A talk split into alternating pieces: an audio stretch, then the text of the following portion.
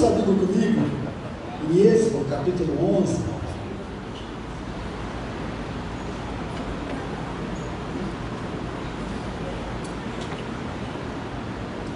Êxodo capítulo 11, do versículo 1 até o versículo 10.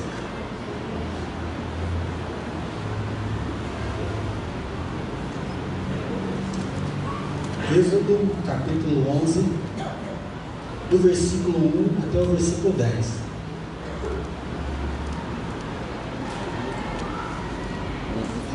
Disse o Senhor a Moisés: Ainda mais uma praga trarei sobre Faraó e sobre o Egito. Então vos deixará ir daqui. Quando vos deixar, é certo que vos expulsará totalmente. Fala agora aos ouvidos do povo que todo homem peça ao seu vizinho e toda mulher a sua vizinha objetos de prata e de ouro. E o Senhor fez que o seu povo encontrasse favor da parte dos egípcios. Também o homem Moisés era muito famoso na terra do Egito, aos olhos dos oficiais de Faraó e aos olhos do povo. Moisés disse: Assim diz o Senhor: cerca da meia-noite passarei pelo meio do Egito, e todo primogênito na terra do Egito morrerá desde o primogênito de Faraó que se assenta no seu trono, até o primogênito da serva que está junto a Mó e todo o primogênito dos animais. Haverá grande clamor em toda a terra do Egito, qual nunca houve, nem haverá jamais. Porém, contra nenhum dos filhos de Israel, desde os homens até os animais, nem ainda um cão rosnará, para que saibais que o Senhor fez distinção entre os egípcios e os israelitas então todos estes teus oficiais descerão a mim e se inclinarão perante mim, dizendo: Sai tu e todo o povo que te segue. E depois disso sairei, e ardendo em ira se retirou da presença de Faraó. Então disse o Senhor a Moisés: Faraó não vos ouvirá, para que as minhas maravilhas se multipliquem na terra do Egito. Moisés e Arão fizeram todas essas maravilhas perante Faraó, mas o Senhor endureceu o coração de Faraó, que não permitiu que saísse da sua terra os filhos de Israel. Esse mês nós vamos pensar um pouquinho sobre decisões. Né? E aí você pode olhar um pouquinho como que você as toma. Há uma necessidade, cada um de nós, de querer conhecer a vontade de Deus para tomar uma decisão segundo a vontade dele. Nós cremos que quando nós fazemos segundo a vontade de Deus, as coisas vão dar certo. Por isso que a gente sempre quer fazer aquilo que Deus pede porque se a gente faz o que Deus pede, o negócio vai ser encaminhado, o negócio vai ser direcionado. Pensar em decisão é pensar na ansiedade. Pensar em decisão é na dúvida. Ou seja, o que, que eu faço, o que, que eu escolho. Algumas pessoas tomam decisões precipitadas vão fazendo de qualquer jeito. O outro nem toma decisão, o outro é tão indeciso que ele fica esperando, esperando, esperando e parece que nunca dá conta de tomar uma decisão. Então, esse mês nós vamos pensar junto. Então, o pastor que chama Mike Patterson, ele escreveu o seguinte: muitos objetivos e decisões minhas são egoístas. Ele disse que ele começou a olhar para a vida dele, ele é escritor né, de alguns livros já, tem igreja dos Estados Unidos. Ele fala que quando ele começou a olhar para as decisões, quando ele começou a olhar para os objetivos da vida dele, o que ele descobriu que a maioria deles eram objetivos egoístas. Né? O de hoje está pago, 10 quilômetros hoje, né? trocar o carro, arrumar a casa, né? passar na faculdade, arrumar um namorado, melhorar o casamento, né? meus filhos melhorarem, o filho melhorar, geralmente é para dar sossego para o pai, assim, casamento melhorar, é para ajeitar o meu lado, não aguento cada mulher naquela falação dentro de casa. Ele fala que a tendência nossa, que se compara com ele mesmo, é que a tendência nossa em tomar decisão e em ter objetivo é que nós pensamos somente em nós. Ele fala qual que é então o antídoto para isso?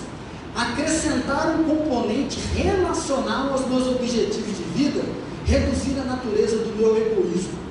Ele fala que para quando ele olhou para esse viver egoísta, ele começou a acrescentar uma pitada de relacionamento.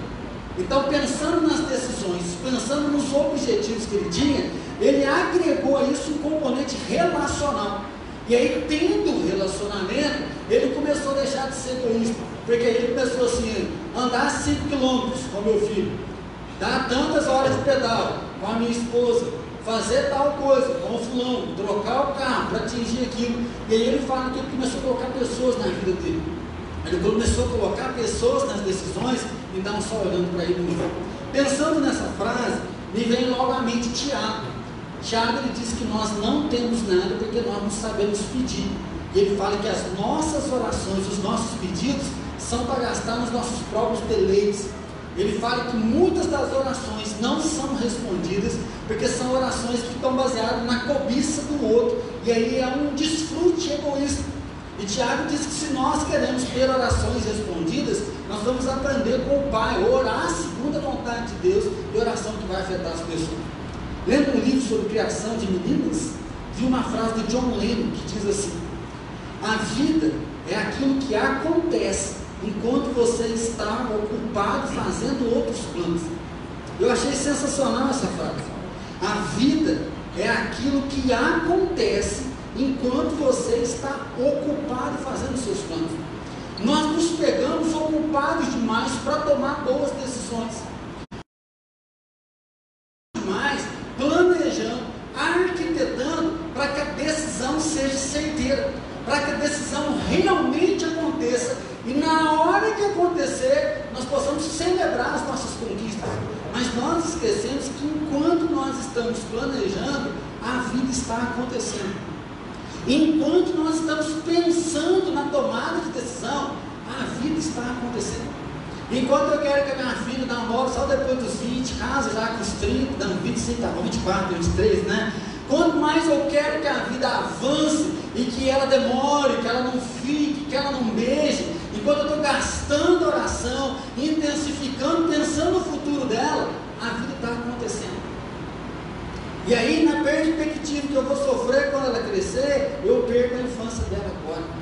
Eu deixo de dar companhia, eu deixo de cuidar dela. Enquanto você está desesperado que teu filho vai fazer faculdade, vai sair de casa, teu filho ficou adolescente, agora você perdeu um lugar na vida dele. Enquanto nós arquitetamos o que é que nós vamos fazer para dar certo, nós perdemos a vivência do hoje. Nós perdemos a vivência do agora. Enquanto nós planejamos que um dia o casamento vai mudar, e aí a gente ora para que Deus faça o milagre, para que Deus cuide, para que Deus restaure, nós esquecemos de dar os beijinhos, nós esquecemos de liberar o perdão, nós esquecemos de estar junto e de viver isso. Nós queremos que os relacionamentos melhorem, nós não queremos mais ser traídos, nós não queremos mais ser magoados, nós não queremos ser mais feridos. E aí, enquanto a gente espera um dia que a verdadeira amizade vai chegar, nós perdemos os relacionamentos sinceros. Nós perdemos pessoas que nós amamos, nós deixamos pessoas que fizeram parte da nossa vida pelo meio do caminho. Por quê? Porque nós estamos esquecendo que a vida está acontecendo. Nós estamos esquecendo que a vida né, está sendo transformada a cada momento. Nós esquecemos que a vida está acontecendo agora. E aí sim, pensar em decisões é o desafio que nós queremos fazer para você esse. Em decisões que sejam eternas em decisões das quais realmente você faça parte de um conjunto maior, você faça parte não só do seu individualismo, mas que você tome decisões que vão gerar frutos na sua casa, que você tome decisões que vão frutificar na sua célula. Tome decisões que, como igreja, como corpo, né, pessoas podem ser abençoadas, tocadas, para que a multiplicação de Deus possa alcançar cada vez mais pessoas no coração de pessoas. O texto que nós vemos aqui é um anúncio da décima praga. Se você traduzir melhor aí a palavra praga, é a ideia de golpe, nocaute. Deus ele começa a anunciar os nocautes do Egito. Deus começa a anunciar que com mão forte ele vai agir no Egito, porque até então o que nós tínhamos era um Deus que trabalhava com família. Nós sempre marcamos isso aqui. O livro de Gênesis, Deus visita Abraão. O livro de Gênesis, Noé achou graça diante do Senhor. O livro de Gênesis, Deus falou com Isaac. Mas no livro de Êxodo, Deus quer mostrar o povo dele. Aquela promessa que ele fez com o pastor Platini pregou de Abraão: De ti farei uma grande nação. Há uma promessa lá em Gênesis. Deus agora quer mostrar: a minha nação surgiu. O meu povo agora está se levantando. E é isso que vai acontecer no livro de Êxodo. E Deus conversa com Moisés. Até agora vocês conheciam Deus de Abraão, de Isaac e de Jacó. Mas a partir do que eu vou fazer no Egito, vocês vão ver que com mão poderosa eu tirei meu povo de lá. Eu tenho uma nação, eu tenho um povo. E aí, então Deus começa a enviar pragas. Se você fizer um estudo mais apurado, você vai ver que cada uma das pragas vai ser uma afronta a um Deus do Egito. Deus manda aquelas pragas e vai embora. Ele mostra que ele tem domínio sobre o poder daquela divindade egípcia. E aí, quando chega a última praga, nós consideramos o último golpe, o último nocaute, Deus chama o seu povo e fala: olha, vocês vão pedir para o Egito, né, para os egípcios, ouro e prata. Vocês vão até os seus vizinhos e vocês vão pedir para eles ouro e prata, porque à meia-noite eu vou visitar o Egito. À meia-noite, meu anjo destruidor, ele vai vir e todo filho primogênito vai morrer, seja no palácio ou seja no curral, ou seja, do mais alto escalão, mais rico, até os animais. Eu vou visitar todo primogênito eu vou tirar a vida deles. E aí você diz para o meu povo que hoje à noite nós vamos sair. Dessa forma, vem o capítulo 12, nós não vamos ler, porque a leitura é muito, muito grande. Mas o que, que Deus faz? Ele institui então uma chamada Páscoa. Nós já estamos em uma preparação para a chegada da Páscoa. Ele fala: meia-noite, vocês vão entrar dentro da casa de vocês. E vocês vão imolar um carneiro, um cordeiro de um ano, sem nenhum defeito, sem nenhuma mancha. Vocês vão sacrificar esse cordeiro, vão assar ele no fogo inteiro. E vocês vão comer nessa madrugada, essa noite, enquanto meu anjo destruidor estiver visitando as casas, vocês vão comer esse cordeiro. Por quê? Porque a morte vai vir e ele vai ser o substituto. Vocês vão pegar o sangue, vão marcar os umbrais da porta. Porque quando o anjo destruidor chegar e ele vê o sangue, não é um sinal. Aqui mora um judeu, aqui mora um povo de Deus, um hebreu. Quando o anjo destruidor chegar, ele fala: aqui já houve destruição. Aqui a morte já passou. Então, quando Deus diz para matar um cordeiro e passar o sangue na porta, é um sinal de que já morreu alguém, não precisa morrer mais um. Então, o anjo destruidor chegaria em Páscoa, ele veria, já morreu um, ele passaria por cima e ele ia na casa do outro. Comer o cordeiro, então, é entender que houve a substituição. Quando Deus manda, como o cordeiro da Páscoa, né, durante a noite, vocês vão comer e vão lembrar, houve a substituição. E aí eu sempre falo que ser filho do meio não é lá essas coisas, né? Porque o mais velho é o tchan tchan, o novinho é o tchan tchan tchan, mais ainda, e o do meio é o meio. Mas quem que é o primogênito aqui? Hã? É, vocês rodaram, né? Então, assim, se fosse o da morte aqui, já era. Então celebrar, tem uns que falam, eu ia jogar esse dia, meu pai pintasse, eu ia lá limpar os umbrais, né? Tem uns irmãos que queriam fazer isso no meio do, do projeto, mas como é que entrou o anjo eu limpei? Brincadeira à parte, mas o que Deus quis mostrar com o cordeiro é o que? Houve uma substituição. Ninguém precisa morrer porque o cordeiro morreu. E ainda é bonito a gente fazer a leitura que Deus fala assim: se o cordeiro for muito grande, chama uma família vizinha para que todos possam comer. A ideia era fazer uma refeição que não sobrasse nada. Por quê? Porque no outro dia eles não estariam mais ali naquele lugar. Se sobrasse algo era para ser queimado. Ele fala: olha, vocês vão comer pães asmos, pães sem fermento. Porque o fermento vem aquela ideia que levera toda a massa. O fermento contamina tudo.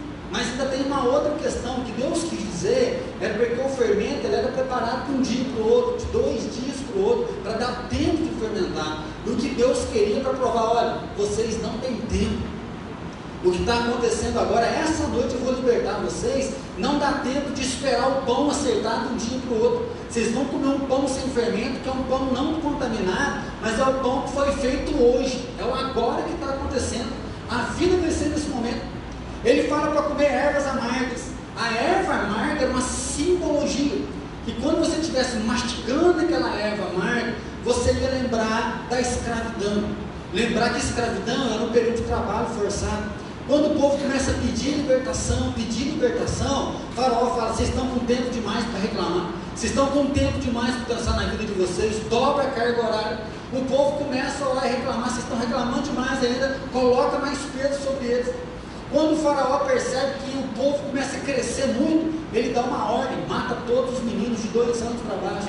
Aí imagina você está quietinho na tua casa, entra o soldado, mata seu filho, mata seu neto, mata seu sobrinho, de dois anos de idade. Isso é vida de escravidão. A escravidão é saber que se você tem um filho homem, eles matam. Se tem uma filha mulher, eles deixam, não porque dá dignidade, mas porque a mulher depois pode ser estuprada, ela pode virar uma empregada, ela pode ser usada pelos homens. Então, essa é a vida do Egito. É isso que Deus fala, como a erva amarga, para você lembrar do sofrimento, como a erva amarga, para você lembrar da dor, Coma da erva amarga para você lembrar o tempo sem esperança, o tempo sem paz, o tempo sem perspectiva. Mas comam os cingidos, coloquem a roupa, coloquem a sandália, peguem o cajado na mão, por quê? Porque de manhã nós vamos partir. De manhã nós sairemos, de manhã nós vamos caminhar. Então olhar para esse texto, pensar nas nossas decisões, pensando que a vida está acontecendo, queria meditar com vocês algumas coisas. Primeiro, Jesus veio para te tirar do Egito. Essa é a grande mensagem. O Antigo Testamento, ele revela o novo.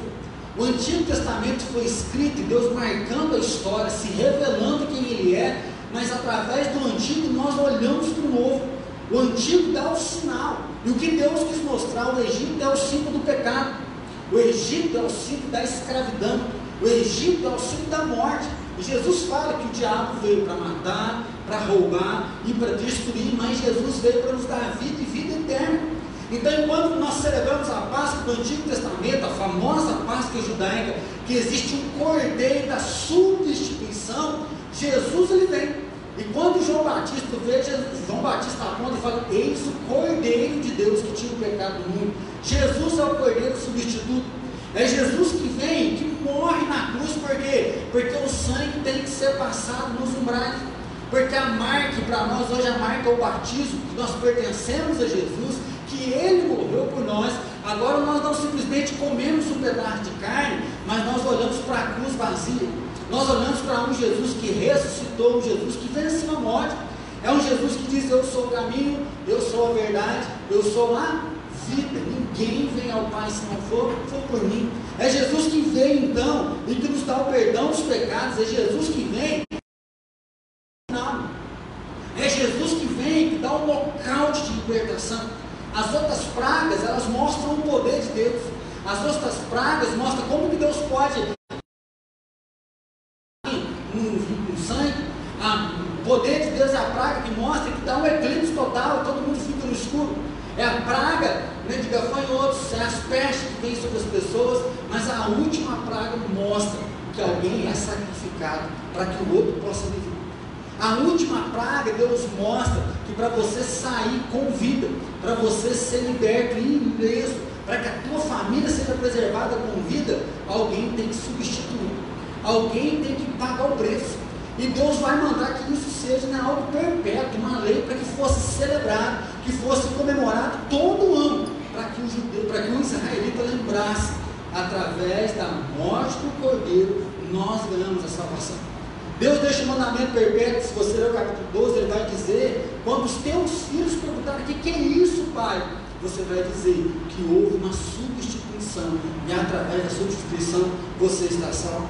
Então quem não tiver o cordeiro substitutivo, perderá o filho. Quem não tem o cordeiro, vai perder o filho. Então Jesus é esse que veio para nos tirar do Egito. E aí nós estamos cansados de ouvir isso. Provavelmente você já deve ter assistido filmes da saída do Egito e parece que isso fica muito distante de nós. Só que nós estamos nos acomodando a viver o Egito. Nós estamos nos acomodando a viver uma vida de escravidão. Nós experimentamos do Cordeiro, nós experimentamos da salvação, nós cremos na ressurreição, mas nós estamos começando a deixar o que? A deixar que Satanás venha sobre a nossa vida. Deixar que o casamento vire uma prisão, vire uma vida enfadonha, uma vida cansada Deixar que a adolescência, a juventude, seja um ato de fraqueza, de dor, porque você pode beber, você pode ficar, você pode transar, você pode levar a vida de qualquer maneira. A deixar que a nossa vida seja ceifada pela mentira, pela briga, pela falta de perdão, pelo meio de discórdia, nós estamos deixando o Egito nos contaminar. Viver debaixo de uma vida da qual nós não pertencemos mais a qual Jesus já nos libertou para sua maravilhosa luz, e nós estamos permitindo que a igreja de Deus seja contaminada, permitindo que nós mesmos sejamos contaminados. Por isso, em segundo lugar, A tua decisão, ela te distingue. A tua decisão, ela distingue realmente quem você é. Esse texto é forte porque no versículo 7 diz assim: Porém, contra nenhum dos filhos de Israel, desde os homens até os animais, nem ainda um cão rosnará, para que saibais que o Senhor fez distinção entre os egípcios e os israelitas. Deus fala que nenhum cão vai rosnar contra um israelita. Nós podemos lembrar de 1 João dizendo: aquele que é de Deus, amigo não toca, porque Deus guarda o seu povo, Deus zela pelo seu povo. Mas qual que era a ordem? A ordem é imola o cordeiro, sacrifica o cordeiro e unge. Assim passa o sangue no portal da porta e não saia mais, porque a proteção está para quem está dentro da casa marcada. Pensando hoje na nossa vida, nós somos, celebramos então o batismo. O batismo apresenta que nós pertencemos a Jesus. Nós temos uma marca. Nós temos uma marca que nós somos cristãos. Como presbiteriano, você faz a pública profissão de fé, você declara a tua fé em Jesus. Então, sim, o batismo é um sinal que nós perdemos o Salvador. É um sinal de que nós cremos no sangue de Jesus sobre a nossa vida. Mas do que adianta você ter o sinal se você sai para fora da casa? O que adianta você ter pintado a casa, passado o sangue e vivido fora da casa, vivido longe daquilo que está a casa? Outra coisa que nós podemos pensar, a Bíblia não relata isso, mas é a questão seguinte: todo israelita fez isso. Será que todo israelita fez a Páscoa que Deus tinha mandado? Nós temos aproximadamente 2 milhões de pessoas, famílias se reunindo durante a noite, porque a última praga vem. Nós podemos pensar algumas coisas. Deus não libertou na primeira, Deus não libertou na segunda, Deus não libertou na quinta, Deus não libertou na sétima, Deus não libertou na nona, quem garante que ele liberta na décima?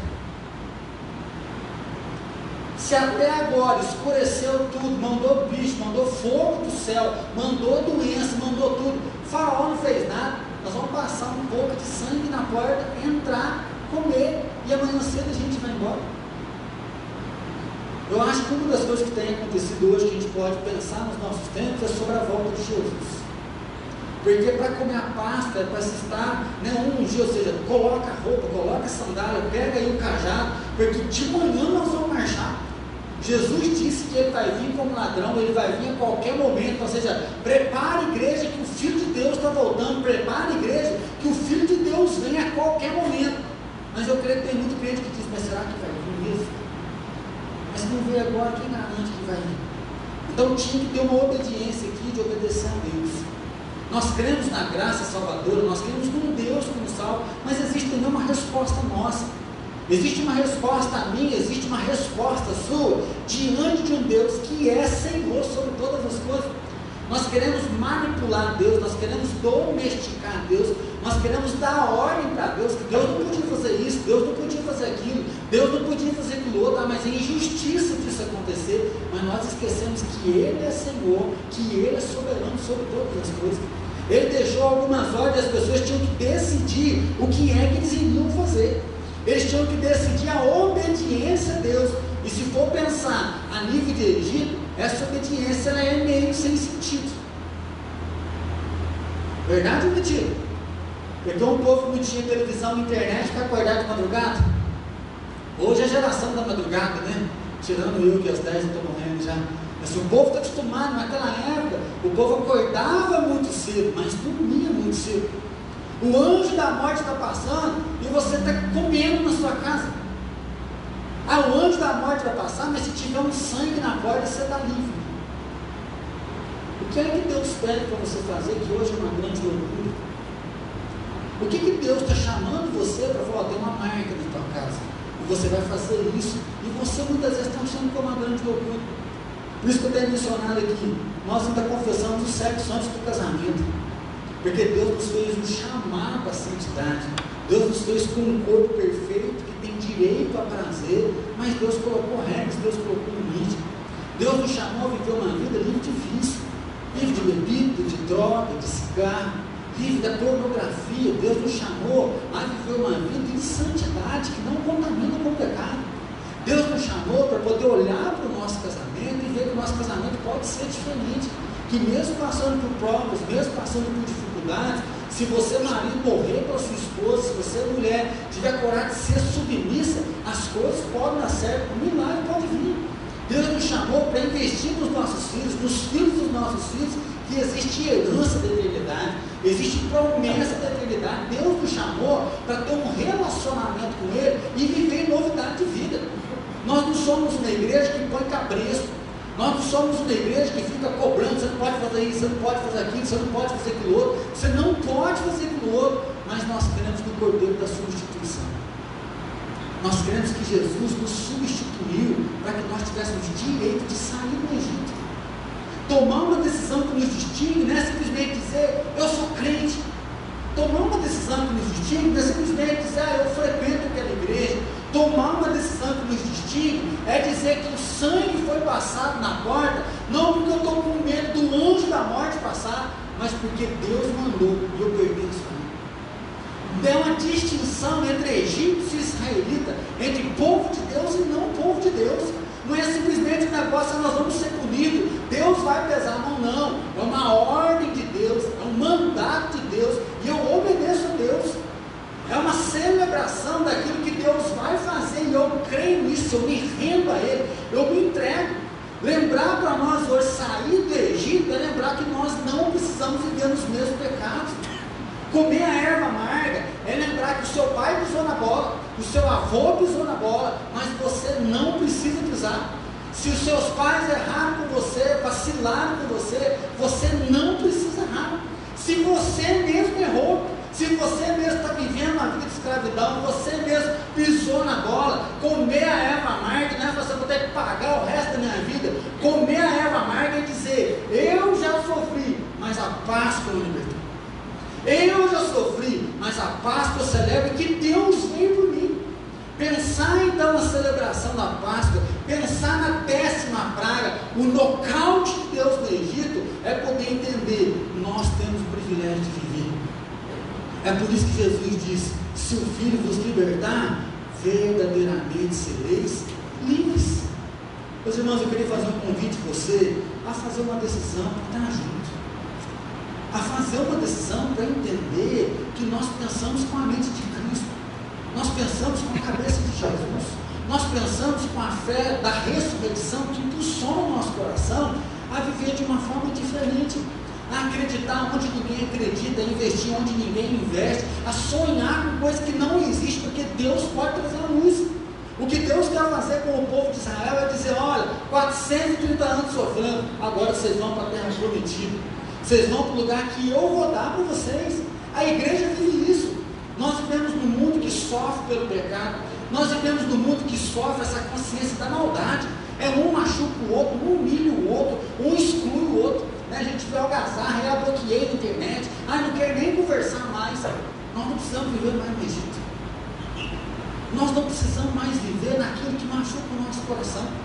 Nós precisamos viver mais sem falar, nós precisamos viver mais preso na pornografia, preso num casamento desgraçado que está junto só por conveniência. O Espírito Santo veio trazer vida, Jesus veio trazer vida, ele veio trazer uma nova restauração. Em Jesus a gente pode colocar um ponto final, porque, porque a escravidão acabou. Seu avô foi escravizado, seu pai pode ter sido escravizado, mas você não está escravizado. O casamento dos seus pais pode ter dado errado, mas o seu não precisa dar errado. Os filhos do outro podem dar errado, mas o seu não precisa, por quê? Porque Jesus veio. Essa é celebração da Páscoa. Essa é a marca. O que é bonito é entender que é hoje. Ou seja, como o pão sem fermento, então é que você tem que esperar o pão crescer para amanhã a gente assar. A ideia do pão sem fermento é hoje. A salvação de Deus vem hoje. A mudança de Deus ela vem agora. Nós podemos rever isso. Conversamos isso um pouquinho ano passado. A gente começa o regime na primeira semana de janeiro, na segunda a gente sai, só volta em janeiro do outro ano. Não é assim? Nós temos dificuldade de voltar ao caminho. Hoje eu saí da regime, amanhã eu saio também, agora gente desistir de fazer, porque nós não conseguimos olhar e entender que a vida acontece agora. Estava vendo um pastor falar, eu achei muito legal, ele falou assim que ele está cuidando melhor que ele pode da filha dele. Sendo cavalheiro, elogiando, Deus, sabe por quê? Eu quero que quando ela cresça, ela aceite qualquer um, porque ela sabe o que é ser tratado como um homem. Aí eu fui ler um outro livro e falei assim, sabe qual é a crise das meninas? É que quando ela é pequena, o pai beija, o pai abraça, o pai fala, isso é bonito, cara, tá conseguindo falar que linda. Mas ela cresce, fica os peitinhos, gostosinho, o pai tem medo de pôr a mão. O pai não põe no colo mais. O pai não falou, filho, elas tomam, tá toma, o pai não consegue elogiar a filha. E aí ela cai na mão de qualquer sem vergonha lá fora, porque ela perdeu a identidade de beleza da mulher do próprio pai. Sabe por quê? Porque a gente está pensando lá e esquece de investir aqui. E aí, sem perceber, nós deixamos o Egito entrar no nosso coração. E nós afastamos os nossos filhos por coisas simples nós não temos paciência. Já falei, estava atendendo ano passado alguns meninos de 8 anos de idade, meninos chorando demais, incapazes de fazer as coisas, com tudo bagunçado na escola. O pai começou a dar 10 minutos no final de semana para o filho, o filho parou de chorar, começou a organizar essas coisas, porque tudo que ele queria era um pai que olhasse para ele e enxergasse ele. Nós estamos permitindo o Egito entrar dentro de nós e a gente se conforma. Eu não falo com o outro mesmo, não. A gente bebe, enche a cara, Ah, é difícil. Ah, eu sou tentado, eu sou fraco. Não, você não quer adorar a Deus, é diferente. As palavras de Deus é o que, olha, existem algumas coisas que nós temos que fazer, porque, porque o meu poder virá sobre o Egito. Vocês vão sair do Egito, a libertação vai acontecer. É um chamado ao povo de Israel a ter uma marca. É um chamado do povo de Israel, não é simplesmente para falar assim, ó, aqui tem um sinal, não. Quer dizer, o substituto já veio aqui. A oferta substitutiva já aconteceu. Eu vivo por ela agora. Não é assim, estamos livres agora, estamos salvos, a gente faz o que a gente quiser. Não. Alguém substituiu, não precisou morrer para que nós pudéssemos viver. A morte de Jesus deve falar, faz o que você quiser, vive uma vida de qualquer maneira. Agora vamos aproveitar porque Jesus já veio. Não, é como ele já morreu, você tem direito de viver. O que Jesus veio sacrificar por nós é para que nós pudéssemos entender da eternidade, na eternidade viver, e aí sim abominar o pecado e viver longe dele. Então, meu irmão, você não precisa ser escravo mais. Ah, pastor, mas está difícil a vida. Sim, está difícil por causa do pecado. E é por isso que Deus nos chamou para isso. É por isso que Deus nos chamou para viver a ordem dele, o chamado dele, caminhar junto com ele. E aí, se você der uma olhadinha no versículo 14, do capítulo 12, diz assim: Este dia vos será por memorial, e celebrareis como solenidade ao Senhor nas vossas gerações, o celebrareis por estatuto perpétuo. Deus instaura a Páscoa. E ele instaura como uma festa a celebração da libertação da escravidão. Deus fala assim que vai ser um estatuto perpétuo para as próximas gerações. Por quê? Porque quem não viveu isso no Egito, quando a festa estiver acontecendo, o que você vai falar para o teu filho? Deus nos libertou para uma nova vida. É isso que é a Páscoa. A libertação do Egito é saindo do Egito, o exército faraó foi afogado no Mar Vermelho, não é isso. A saída do Egito é para dizer, Deus nos libertou para uma nova vida. Deus nos libertou do Egito para a terra prometida. E hoje nós celebramos que Deus nos tirou do Egito, nos tirou do pecado e nos trouxe para a salvação. Nos trouxe para a luz dele. Nós vamos encontrar com Jesus, nós vamos caminhar com ele. Versículo 21, ainda no capítulo 12, diz assim: Chamou, pois, Moisés todos os anciãos de Israel e lhes disse: Escolhei e tomai cordeiro segundo as vossas famílias, e imolai a Páscoa. Tomai um molho de sopro, molhai no sangue que estiver na bacia, e marcai a verga da porta as suas ombreiras, com o sangue que estiver na bacia. Nenhum de vós saia da porta da sua casa até pela manhã, porque o Senhor passará para ferir os egípcios, quando vir, porém, sangue na verga da porta, em ambas as ombreiras, passará o Senhor aquela porta e não permitirá o destruidor que entre em vossas casas para vos ferir.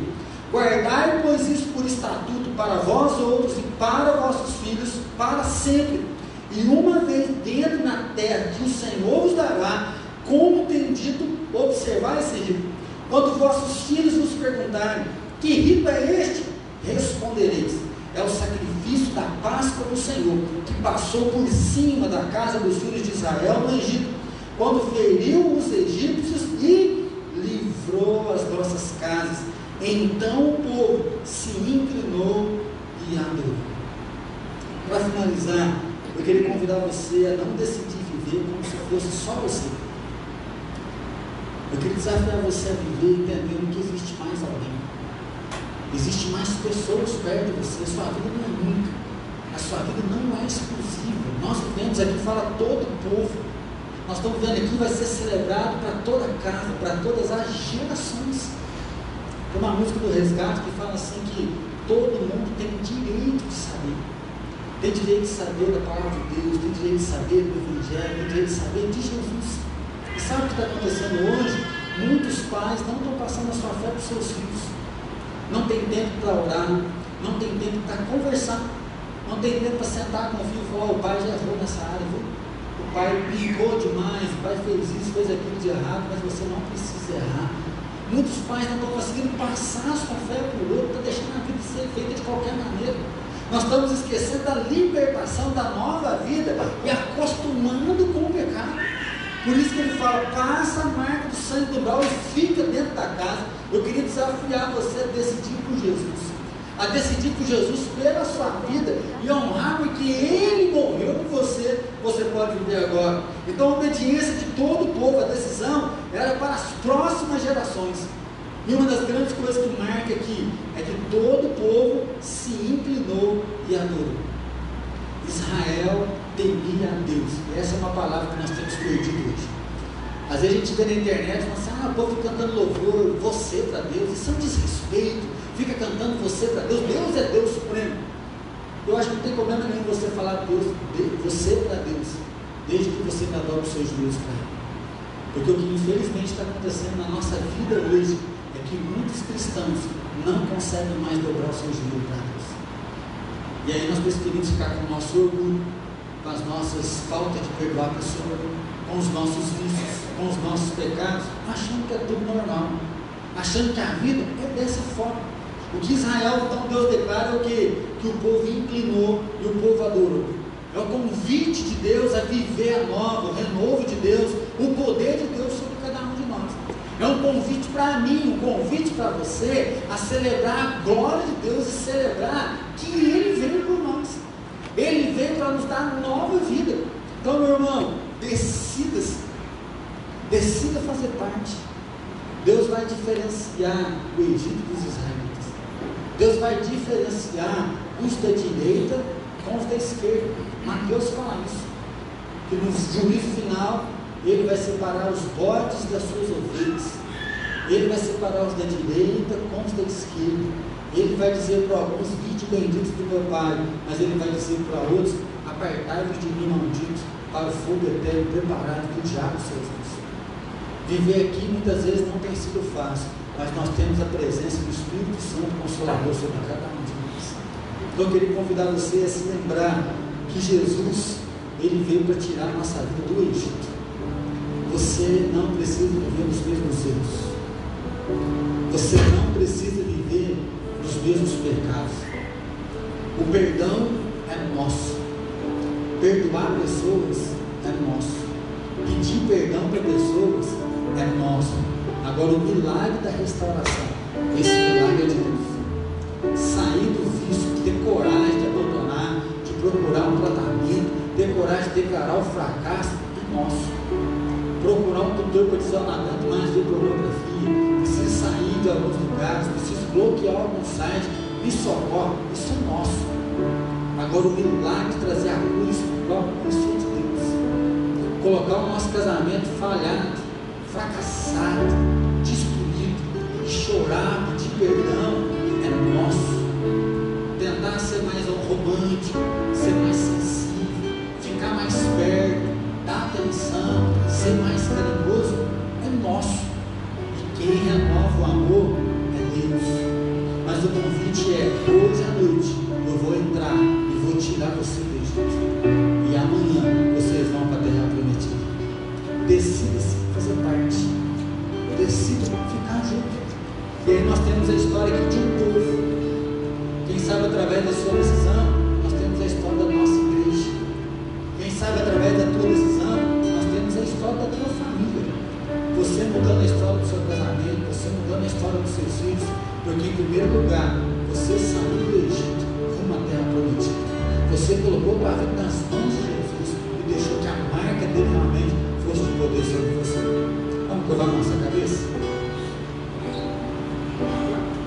está o seu coração? Onde está a sua decisão?